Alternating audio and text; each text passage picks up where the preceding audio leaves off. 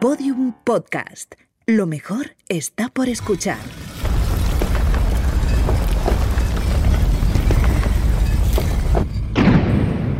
Dentro de la pirámide. Con Nacho Ares.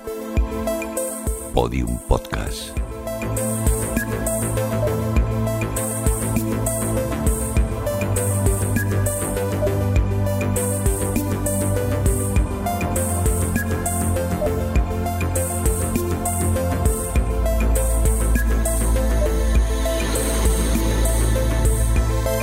Bienvenidos a un nuevo podcast de Dentro de la Pirámide aquí en Podium Podcast, vuestro programa favorito, espero que así sea, dedicado al antiguo Egipto que cada dos semanas Podium Podcast nos permite compartir con todos vosotros. Ya sabéis que eh, debéis suscribiros a través de la aplicación de Podium Podcast para estar atento a todas las novedades, todas las noticias relacionadas con el canal.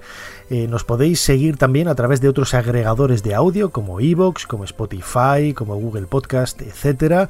Y también hay una posibilidad de vernos a través del canal de YouTube dentro de la pirámide, en donde todos los domingos a las 8 de la tarde tenemos eh, un vídeo nuevo con streaming y chat en directo, en donde vamos complementando muchos de los contenidos que ofrecemos aquí en esta plataforma de, podcast.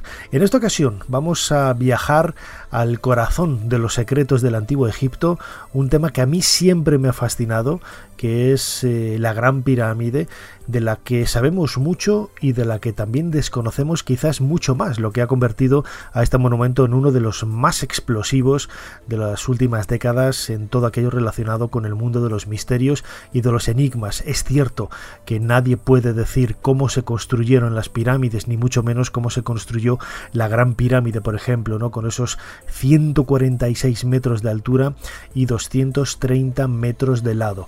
Sin embargo, esas lagunas a veces han intentado ser rellenadas por medio de teorías un tanto rocambolescas, un tanto absurdas, que complican todavía mucho más la propia naturaleza del ser humano a este tema, a lo que desconocemos y también lo que conocemos, lo que queda por conocer y descubrir de la Gran Pirámide, vamos a dedicar el podcast en esta ocasión y como solemos hacer siempre, me gusta utilizar eh, sonidos de, de mi archivo que son completamente reales. Vamos a escuchar el sonido que tiene los pasos, en este caso los míos, ascendiendo por la gran galería en dirección a la cámara del rey, la llamada cámara del sarcófago.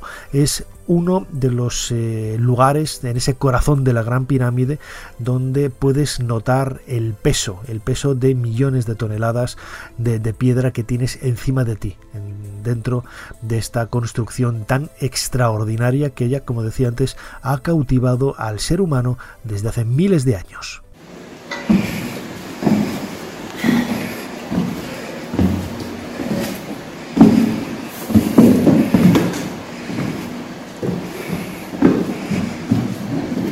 Esa densidad del peso de los bloques de piedra que tienes sobre ti eh, marca un poco también el paso a paso, no el caminar del visitante que se acerca a visitar esas entrañas de la Gran Pirámide, una de las siete maravillas del mundo antiguo que todavía sigue en pie, la única dentro de esas pirámides de, Memphis.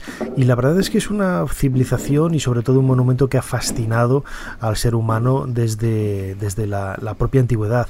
Hay que eh, tener en cuenta, por ejemplo, que cuando Cleopatra hablaba de la maravilla que tenían las, eh, las pirámides y presumía delante de Roma de los secretos de su civilización amada, la civilización egipcia, la distancia cronológica en número de siglos que había entre la construcción de la Gran Pirámide hacia el 2600 antes de nuestra era y la figura de Cleopatra en el siglo I antes de Cristo es más grande que la que nosotros en el presente tenemos con la propia Cleopatra, que son apenas 2000 años, ¿no?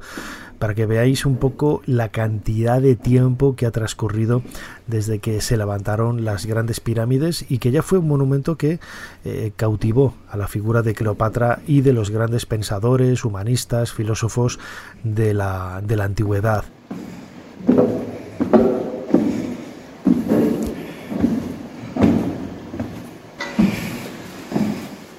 El sonido de esos pasos ascendiendo la gran galería, una galería de, bóveda falsa, ¿no? Con esa aproximación de hiladas de casi 8 metros de altura, que en realidad no se sabe para lo que servía, ¿no? Que es un poco también el, el, sentido propio de este podcast, hablar de esos eh, elementos que no sabemos de, de la Gran Pirámide. Sabemos que el monumento fue una tumba porque así nos lo dicen los propios textos de los antiguos egipcios, en donde se habla de la tumba del faraón Keops, pero no sabemos qué otras funciones tenía. Y yo creo que nadie puede negar la existencia de, otra realidad más allá de la, de la funeraria. Nosotros eh, quizás eh, se, nos sale un poco de, del entendimiento, ¿no? El, hecho de, comprender que se hiciera una construcción tan enorme, con tanto esfuerzo, para una, pues un, fin tan eh, frívolo, me atrevería a decir, ¿no? que es el entierro, que en definitiva luego no sabemos a dónde vamos a ir, y sin embargo quizás es la prueba evidente de que los egipcios antiguamente sabían a dónde se iban a dirigir.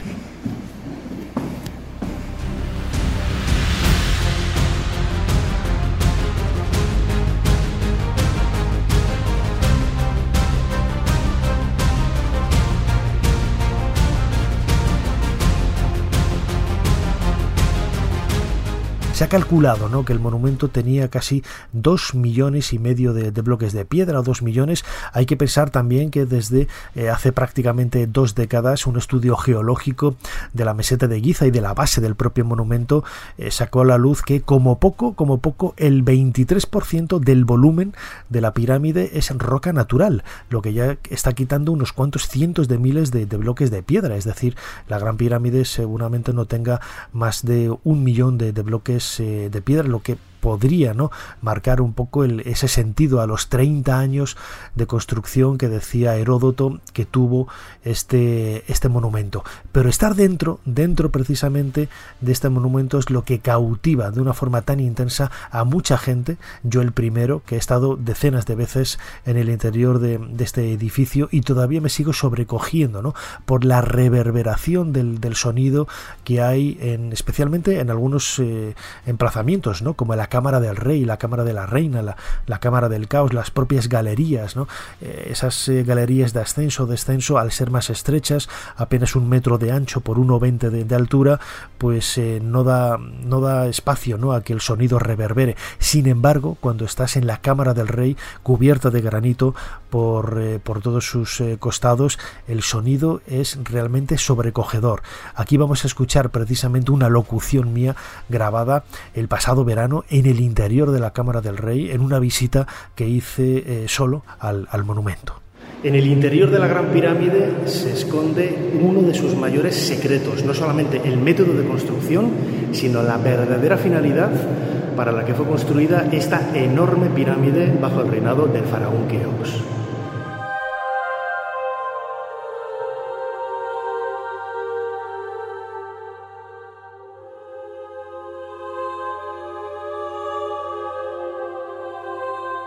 Dentro de la pirámide, con Nacho Ares, en Podium Podcast.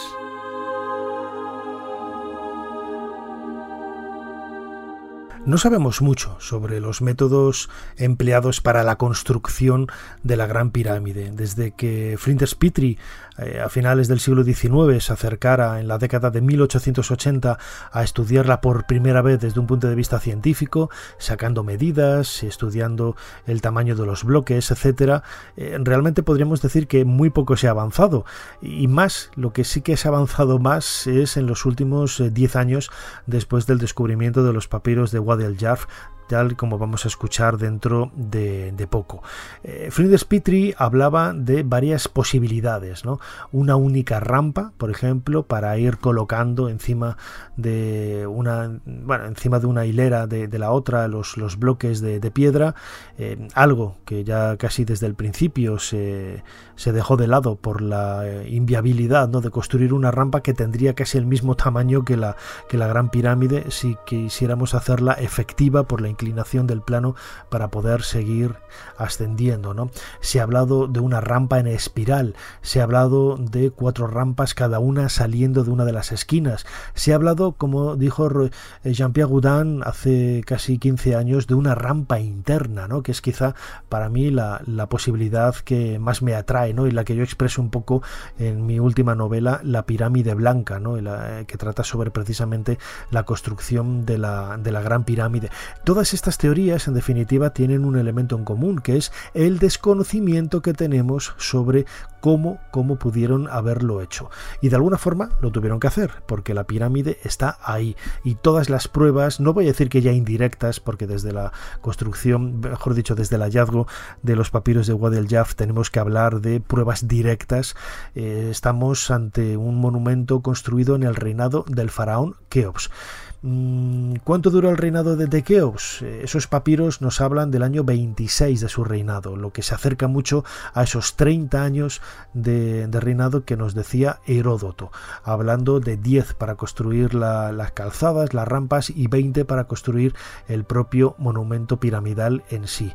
Es decir, 30 años yo creo que más que factible, tiempo más que factible para colocar ese casi millón de bloques, porque antes no lo he dicho, gran parte del corazón del núcleo, ese 25% del monumento, es roca natural de la, de la meseta, sino que también ahora sabemos, por los descubrimientos que se han realizado en, los últimos, en las últimas décadas, eh, que muchas partes del interior de la pirámide están rellenadas de arena, que también tiene cierta lógica, es una forma de completar de una manera sencilla, factible, viable y rápida el, interior de, muchas habitaciones para eh, evitar el transporte de, bloques hacia estos lugares, ¿no? porque en definitiva la, tierra, si está en un lugar estanco, eh, protegido por sillares de, piedra, lo que hace esta arena es eh, impactar contra la propia roca haciendo de un relleno ¿no? bastante sólido para evitar esos movimientos y además facilitando también de alguna forma la, la estructura para evitar el problema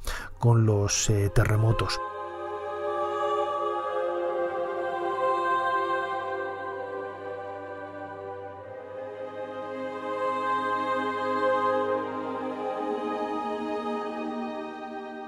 Hace prácticamente tres décadas se descubrió en la zona sur de la meseta de Giza, cruzando el famoso muro del cuervo, la llamada ciudad de los constructores de las pirámides. ¿no? Un trabajo eh, dirigido por eh, Zahi Hawass y que también excavó Mark Lenner y que sigue dando muchísimas sorpresas, porque no solamente han aparecido las tumbas de esos obreros, que construían las pirámides, muchos de ellos con problemas de espalda, con eh, problemas que, nos están señalando precisamente a los duros trabajos eh, realizados durante la construcción del monumento, sino que también nos hace ver un poco cómo era esa infraestructura, esa intendencia de eh, los obreros, decenas de miles de obreros a lo largo de casi 30 años para construir el monumento. Vamos a escuchar un fragmento de un documental de televisión de la historia de Egipto de John Fletcher una egiptóloga y divulgadora eh, británica, que nos habla precisamente de este poblado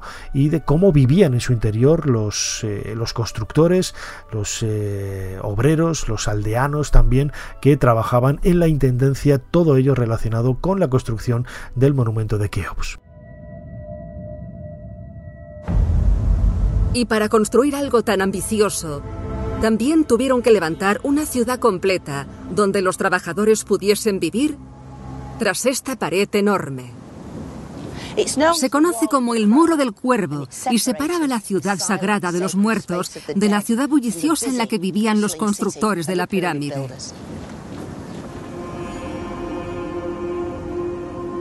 Este terreno de 5 hectáreas albergó talleres, panaderías, tiendas de herramientas e incluso una zona de procesado del pescado. Era una comunidad integrada y autosuficiente de más de 8.000 personas, en la que había incluso centro de cuidados médicos. Este arqueólogo antropológico, el doctor Richard Redding, lleva excavando en este emplazamiento desde 1991. Aquí había un taller enorme, una especie de zona industrial muy grande en la que siempre había mucha actividad. Aquí harían probablemente estatuas de granito o incluso columnas. Hemos encontrado herramientas para pulir el granito y herramientas para tallarlo también. Estaba muy bien planificado. Había tres calles, la del norte, la principal y esta en la que estamos, que era la del sur. Ahora mismo estamos en la calle principal. Vamos caminando por la calle principal. Los trabajadores de la pirámide vivían hacinados en barracones de dos plantas. Al entrar, lo primero que se encontraban era una habitación muy larga, oscura y estrecha. Ahí dormían. Después había una cama más alta a cada extremo para los vigilantes. Probablemente dormían con la cabeza en esa dirección o en la otra. Mira, así. Seguramente se tumbarían de esta manera para dormir. Sí, la cama del vigilante está enterrada bajo varios centímetros de arena y el suelo bajo medio metro aproximadamente Aquí los trabajadores tenían todo lo necesario. El equipo ha recabado pruebas que demuestran que los trabajadores consumían 74 reses y 257 cabras y ovejas cada semana. Esta zona de corral serviría para guardar el ganado semanal hasta que llegase la siguiente tanda desde las praderas de Egipto. Suponemos que recibirían puntualmente el ganado, que vendría directamente desde Comel o desde el delta hasta esta zona. Parece que era una máquina bien engrasada. Se nota que los egipcios eran eficientes a la hora de obtener alimento o de llevar a la gente que les interesaba al lugar indicado. Sí. Es brillante.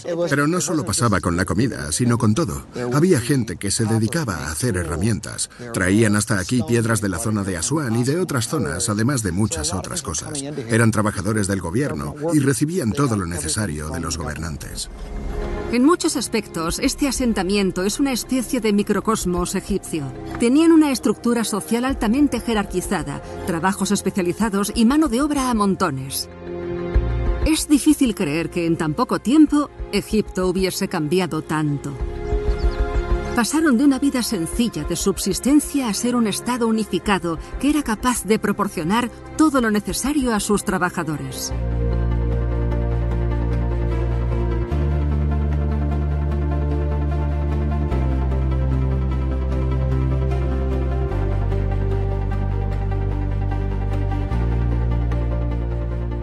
Lo decía ahora, los papiros descubiertos en Wadi el-Jarf en el Mar Rojo han sido quizás un aldabonazo, un golpe sobre la mesa en favor del reinado de Keops como el emplazamiento cronológico a través del cual podemos explicar la construcción de la Gran Pirámide y sobre todo para aportar datos que hasta ahora eran totalmente desconocidos. ¿no? Ahí se habla, por ejemplo, de, algunos elementos de la intendencia del suministro de piedras, de dónde venían, dónde varaban esos eh, barcos para dar, eh, para dejar las, las, piedras junto a la, cantera y que luego fueran utilizadas en la construcción, eh, cómo era ese trabajo por parte de los jefes de, grupo, de los obreros, etcétera. ¿no? Se habla de ese horizonte de Keops, que es el nombre que tiene la Gran Pirámide en la antigüedad. Esto es curioso porque ellos no llamaban a la pirámide de Keops como hacemos nosotros, no la llamaban la Gran Pirámide, sino que la llamaban el horizonte de Keops. Y sin embargo, para los antiguos egipcios, la Gran Pirámide, la pirámide grande, era la de Kefren, porque estaba en una loma en el centro de la meseta de, Giza y que da la sensación de ser mucho más alta de lo que realmente es, ¿no? Está unos metros por debajo de la de Keops, aunque parezca que está por encima. Bueno, pues estos papiros de, de Bodel Jarf eh, son para mí como digo, quizás uno de los descubrimientos más increíbles de la egiptología. No solamente son los papiros escritos más antiguos de la historia de, Egipto, como vamos a escuchar ahora, sino que la información que proponen, la información que nos da, es muy valiosa para conocer los detalles de cómo pudo haber sido la construcción de la Gran Pirámide. Nos lo cuenta José Miguel Parra, egiptólogo, experto en, pirámides, autor de innumerables libros dedicados a la divulgación precisamente del, mundo de las eh, pirámides en el antiguo Egipto y que, bueno, él es el primero quizás también en, conocer y en exponer ¿no? el, valor de estos papiros de, de. Básicamente el papiro o los papiros son lo más cerca que vamos a estar, creo yo, de saber cómo se construyeron las pirámides. Eh, excepto un vídeo grabado por alguien que haya viajado al, pasado, es lo más interesante que vamos a encontrar, porque es un señor que estuvo trabajando en la Gran Pirámide, un experto en mover piedras capataz de un equipo de cerca de 200 personas, que se va al Mar Rojo a tapar con piedras muy grandes unos agujeros que son almacenes para ese, ese, puerto en el Mar Rojo, porque precisamente sabía mover las piedras. Y lo que hace es, cuando está allí, se da cuenta de que le sobran papeles y lo que hace es, en vez de tirarlos porque se pueden reutilizar, es guardarlos detrás de una de esas piedras que había utilizado para tapar esas entradas. Y nos cuenta cuál es su día a día durante tres meses como capataz de un equipo de personas que estaba llevando piedras a la Gran Pirámide, al revestimiento de la Gran Pirámide. De modo que blanco y en botella no se puede decir. No nos dice exactamente cómo cargaban las piedras en el barco ni cómo las arrastraban, pero nos dice, cogemos las piedras, las llevamos al canal, las montamos en el barco, cruzamos el río, las dejamos en el, registro central, desde allí al día siguiente las llevamos a la Gran Pirámide, dormimos en la Gran Pirámide, es decir, en la ciudad de los trabajadores que está excavando desde hace cerca de 20 años o más nuestro amigo Marlener y después vuelven otra vez a Tura Sur a coger más piedras y así durante tres meses. Eh, es imposible que después de esto la gente sigue pensando que hay cosas raras en la construcción de la pirámide. Es lo más espectacular que se ha descubierto en mucho tiempo y además son los papiros más antiguos escritos que se conocen del antiguo Egipto.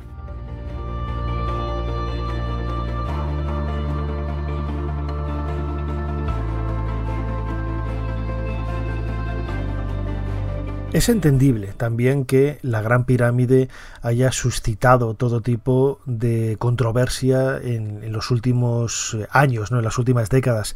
Es un edificio tan maravilloso, tan extraño, tan insólito, tan misterioso, que cautiva a todos, incluso los más académicos como a los más eh, transgresores o irreverentes de la egiptología tradicional, ¿no? los que se encaminan más por el mundo de la heterodoxia, que para mí es una vía totalmente abierta y que tiene muchos elementos eh, positivos. ¿no? Sí que es cierto que en ocasiones, yo lo he comentado a veces, eh, tendemos a proyectar eh, las inquietudes o los miedos, las incertidumbres del presente en monumentos de la antigüedad ¿no? y creer que quizás esa espiritualidad que nosotros anhelamos tanto, ellos la habían conseguido por medio de, bueno, pues de, rizar el rizo con una serie de encantamientos, de pensamientos, de filosofías, de, magias que están muy lejos de, ser reales, ¿no? precisamente porque no son más que una proyección de esos anhelos o de esas frustraciones del presente. Cualquiera que se acerque a leer textos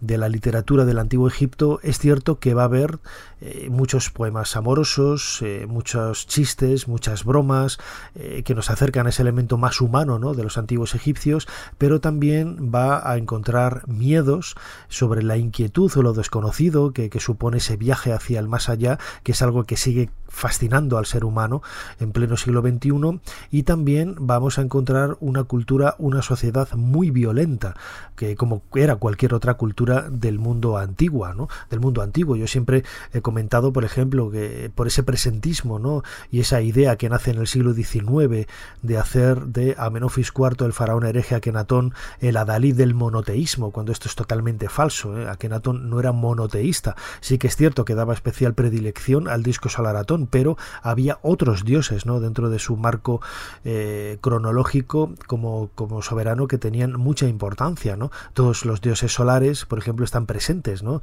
incluso supuestamente perseguidos eh, Isis y Osiris también están presentes ¿no? en muchos cultos en la época de, de Akenatón.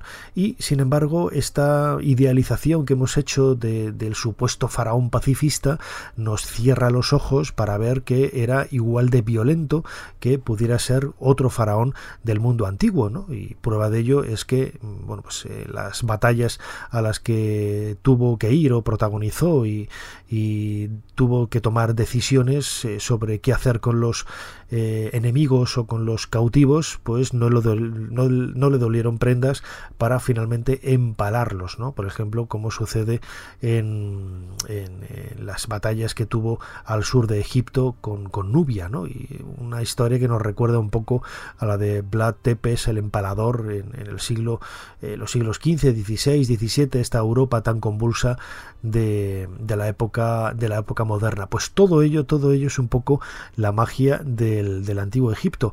Y aún así nos sigue, como digo, cautivando, cautivando por esa proyección que hacemos ¿no? del, presente en el pasado para buscar de una forma, yo creo que con muchos anhelos, encontrar en el pasado lo que no podemos encontrar en nuestros días. ¿no?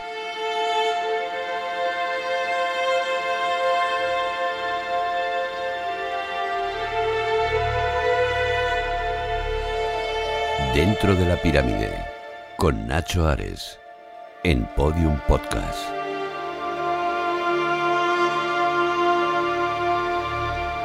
A mí me ha sucedido que muchas veces, entrando a visitar la Gran Pirámide, me he encontrado, he descubierto un grupo eh, haciendo meditación en el interior de la Cámara del Rey o en la Cámara de la Reina, eh, intentando tomar energías porque dicen que están en el eje central del, monumento, debajo del vértice.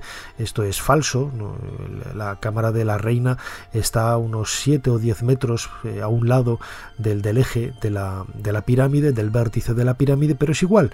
Es igual, a ellos les vale y se ponen ahí a meditar o a cantar, ¿no? O a hacer sonidos y hablan de la magia de la reverberación de, estos sonidos en una cámara con, un eco y una estructura de granito que cualquier habitación con esas dimensiones, un poco más grande, un poco más pequeña, eh, tendría las, mismas, eh, los mismos valores. ¿no? Pero bueno, la verdad es que, insisto, a mí me, llama la atención, me parece algo curioso y no deja de ser algo muy respetable y loable como sucede con cualquier creencia, con cualquier religión. Esto es lo que podemos escuchar, ¿no? Y esto es como reverbera también la musicalidad de esos cantos que, me he encontrado a veces en la Cámara del Rey, por ejemplo, en alguna visita que he realizado, y he encontrado algunos de estos grupos de la nueva era haciendo, eh, haciendo salmodios, cantos, reverberaciones, para intentar conectar con esa supuesta energía de la Gran Pirámide.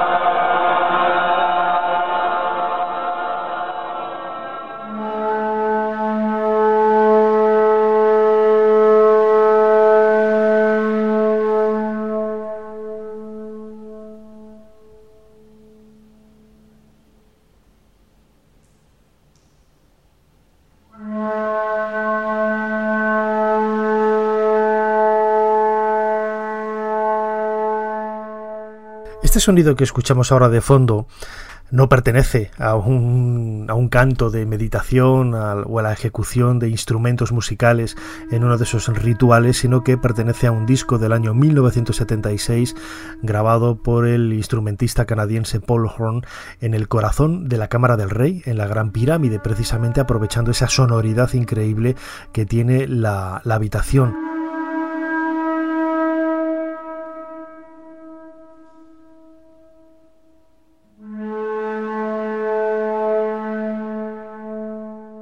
Paul Horn es uno de los magos ¿no? de, la, de, la, música, de la New Age, en donde consigue contactar con el público de una forma muy directa ¿no? a través de esas grabaciones que realizó en lugares tan encomiables como el Taj Mahal o las pirámides de Egipto. No solamente grabó en la Gran Pirámide, sino también en la pirámide de Kefren. Y su música nos acerca un poco a lo que debió de ser, porque esto no tenemos que olvidarlo. ¿no? Eh, eh, quizás antes decía, hablando un poco de ese de esa proyección del presente y de los anhelos y frustraciones que tenemos para intentar explicarlo a partir de grandes respuestas o grandes preguntas que hacemos del pasado, ¿no? Pero no deja de ser cierto que en la antigüedad, por ejemplo, la música debía de sonar de una forma muy especial en el interior de los templos y era parte intrínseca de la magia de esos rituales con los que ellos decían que contactaban con los dioses, con las divinidades y que les servía, ¿no? Para llenar y para cubrir esos, miedos ancestrales y esas inquietudes que cualquier ser humano tiene a lo largo de, su vida, ¿no? Y que en el caso de los antiguos egipcios, quizás pues por tener más referencias desde el punto de vista arqueológico, por los materiales que nos han llegado de las tumbas o incluso los, eh, textos que nos acercan a, intentar conocer cómo pensaban, ¿no? Todo ello puede ayudar a conocer, ¿no? cuál era la realidad que se podía vivir en el interior de una pirámide, lo decía al principio, eran tumbas, desde luego, pero seguro, seguro, seguro que eran algo más.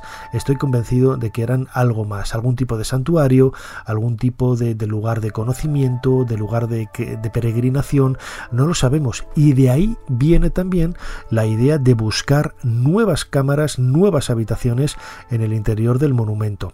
Algo que eh, ha marcado un poco la investigación en las últimas décadas.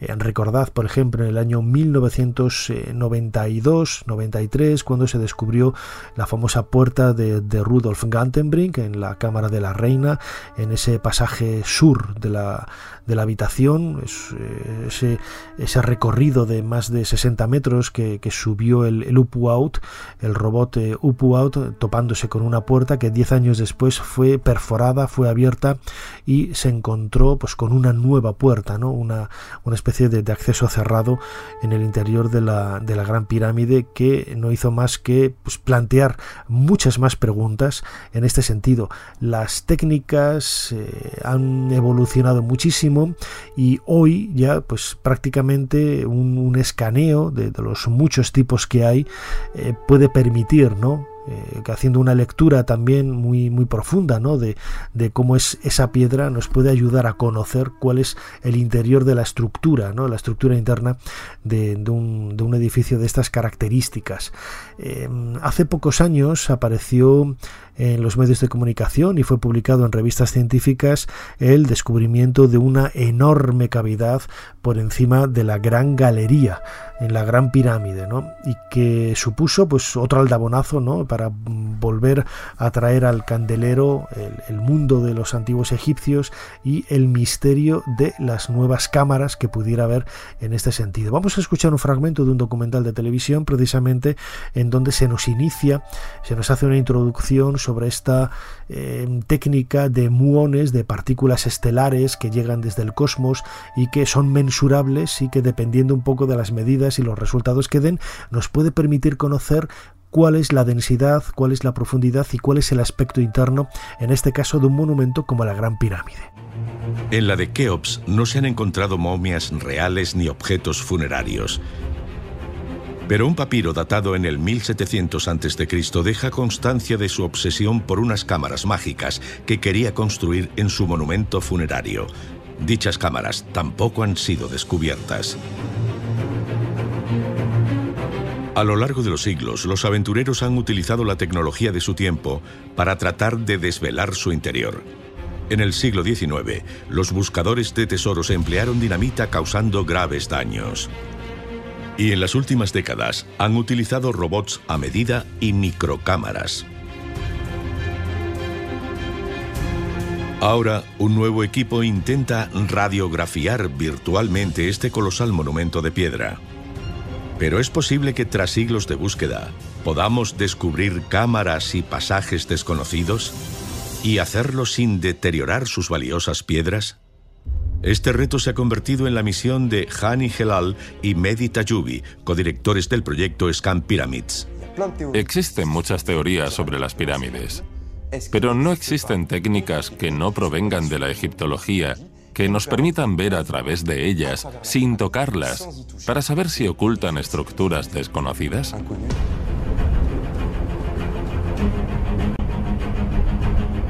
Planifican el estudio tecnológicamente más avanzado hasta la fecha de la Gran Pirámide de Giza, contando con una nueva técnica llamada muografía. El primer reto fue formar el equipo. Tenían que trabajar juntos, pero con diferentes culturas, métodos de trabajo y enfoques. Reúnen un equipo internacional con expertos egipcios, franceses, japoneses y canadienses en el que se incluyen ingenieros de termografías infrarrojas, especialistas en modelado tridimensional y equipos de investigadores de física de partículas que se especializan en el estudio de partículas infinitamente pequeñas llamadas muones. Pueden encontrar cavidades ocultas en la pirámide mediante la detección de rayos cósmicos procedentes de los confines del universo?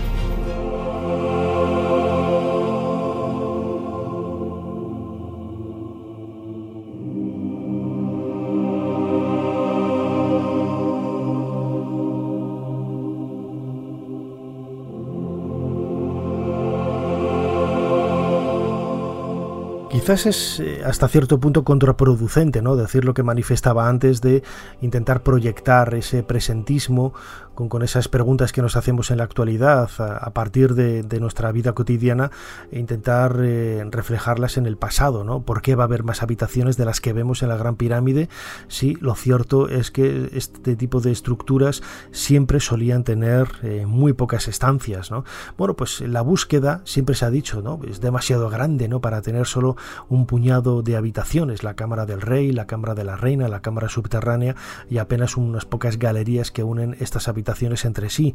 Y parece, todo parece eh, viable, por lo menos espacio físico hay para que haya más, más habitaciones eh, que, se busquen, ¿no? Y que quizás marcan un poco también ahí la, la tendencia de las investigaciones en este sentido.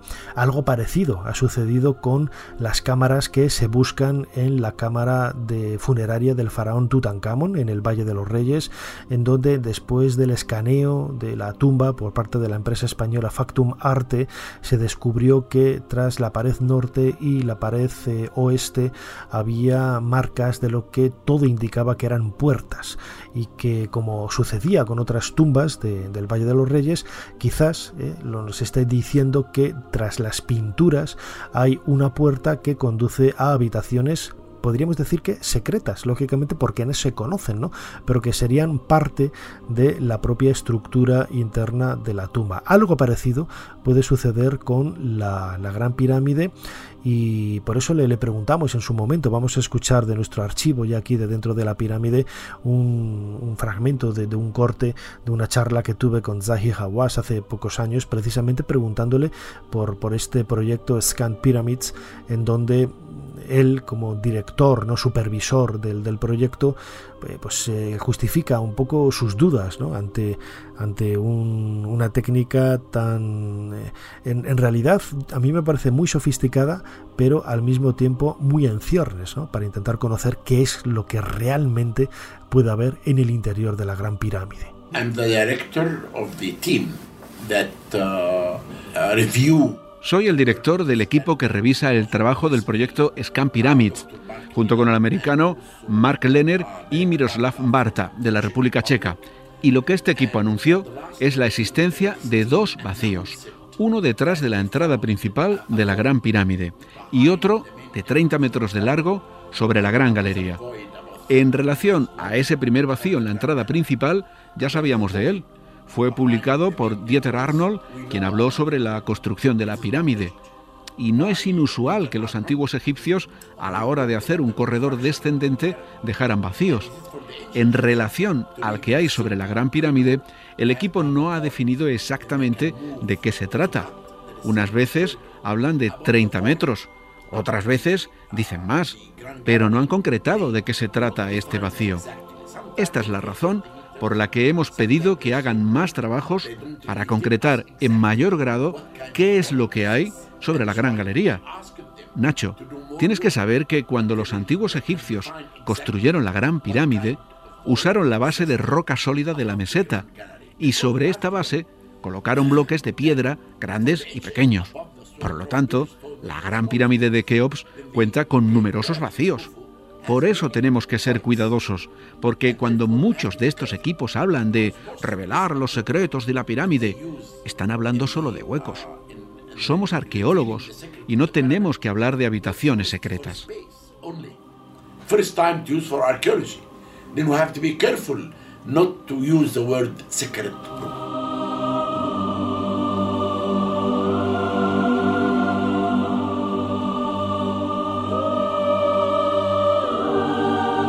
Podríamos estar hablando horas y horas sobre la Gran Pirámide, para mí uno de los monumentos más fascinantes y con más interrogantes que hay en el, en el mundo egipcio, en el mundo de los faraones, ya que desconocemos la verdadera finalidad, cómo se construyó, cómo se entiende dentro de ese complejo de, de, las construcciones de la meseta de, Giza, eh, tiene o no relación, es cierta o no la, la teoría de Orión, tiene ese significado estelar, que en gran parte sí, ¿no? Porque luego los textos de las pirámides tiempo después lo que te hacen es eh, precisamente no vincular desde el punto de vista de las estrellas el culto que había o las, eh, los rituales que se pudieran llevar a cabo en el interior de las pirámides, ¿no?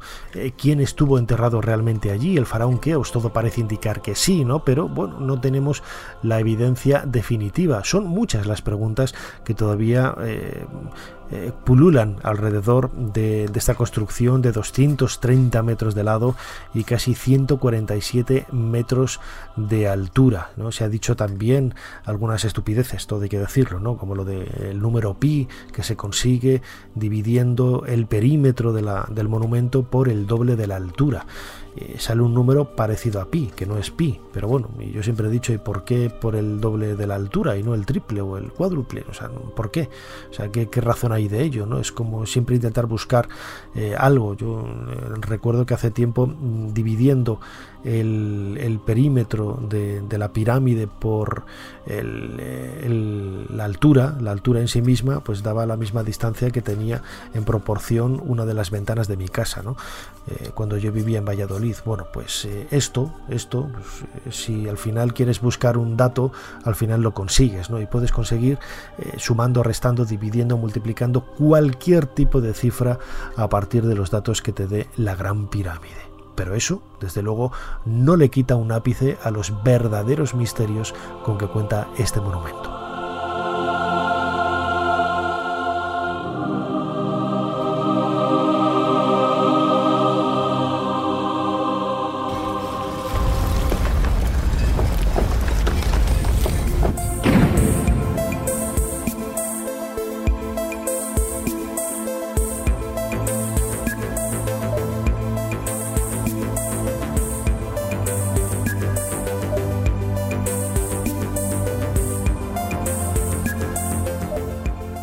Aquí este nuevo podcast de Dentro de la Pirámide. Recordad que eh, podéis suscribiros, debéis suscribiros para interactuar con nosotros a través de los comentarios de la aplicación de Podium Podcast, también a través de ebooks, de, de, Spotify, de Google Podcast, de Apple Podcast, de Amazon Podcast, de todos los podcasts que hay, ya se me olvidan las plataformas, y que también tenemos un canal de YouTube en, YouTube, que se llama igual, dentro de la pirámide, en donde todos los domingos a las 8 de la tarde, hora de Madrid, hora de España, eh, tenemos bien un vídeo en streaming o bien un vídeo con un chat en directo con el que podéis preguntar y participar en el tema que se trate o hacer preguntas, etcétera. Como siempre, muchísimas gracias a todos por estar ahí, muchísimas gracias por seguir este podcast de Podium Podcast dentro de la pirámide y eso, precisamente, nos vemos aquí dentro de la pirámide dentro de muy poco. Hasta pronto.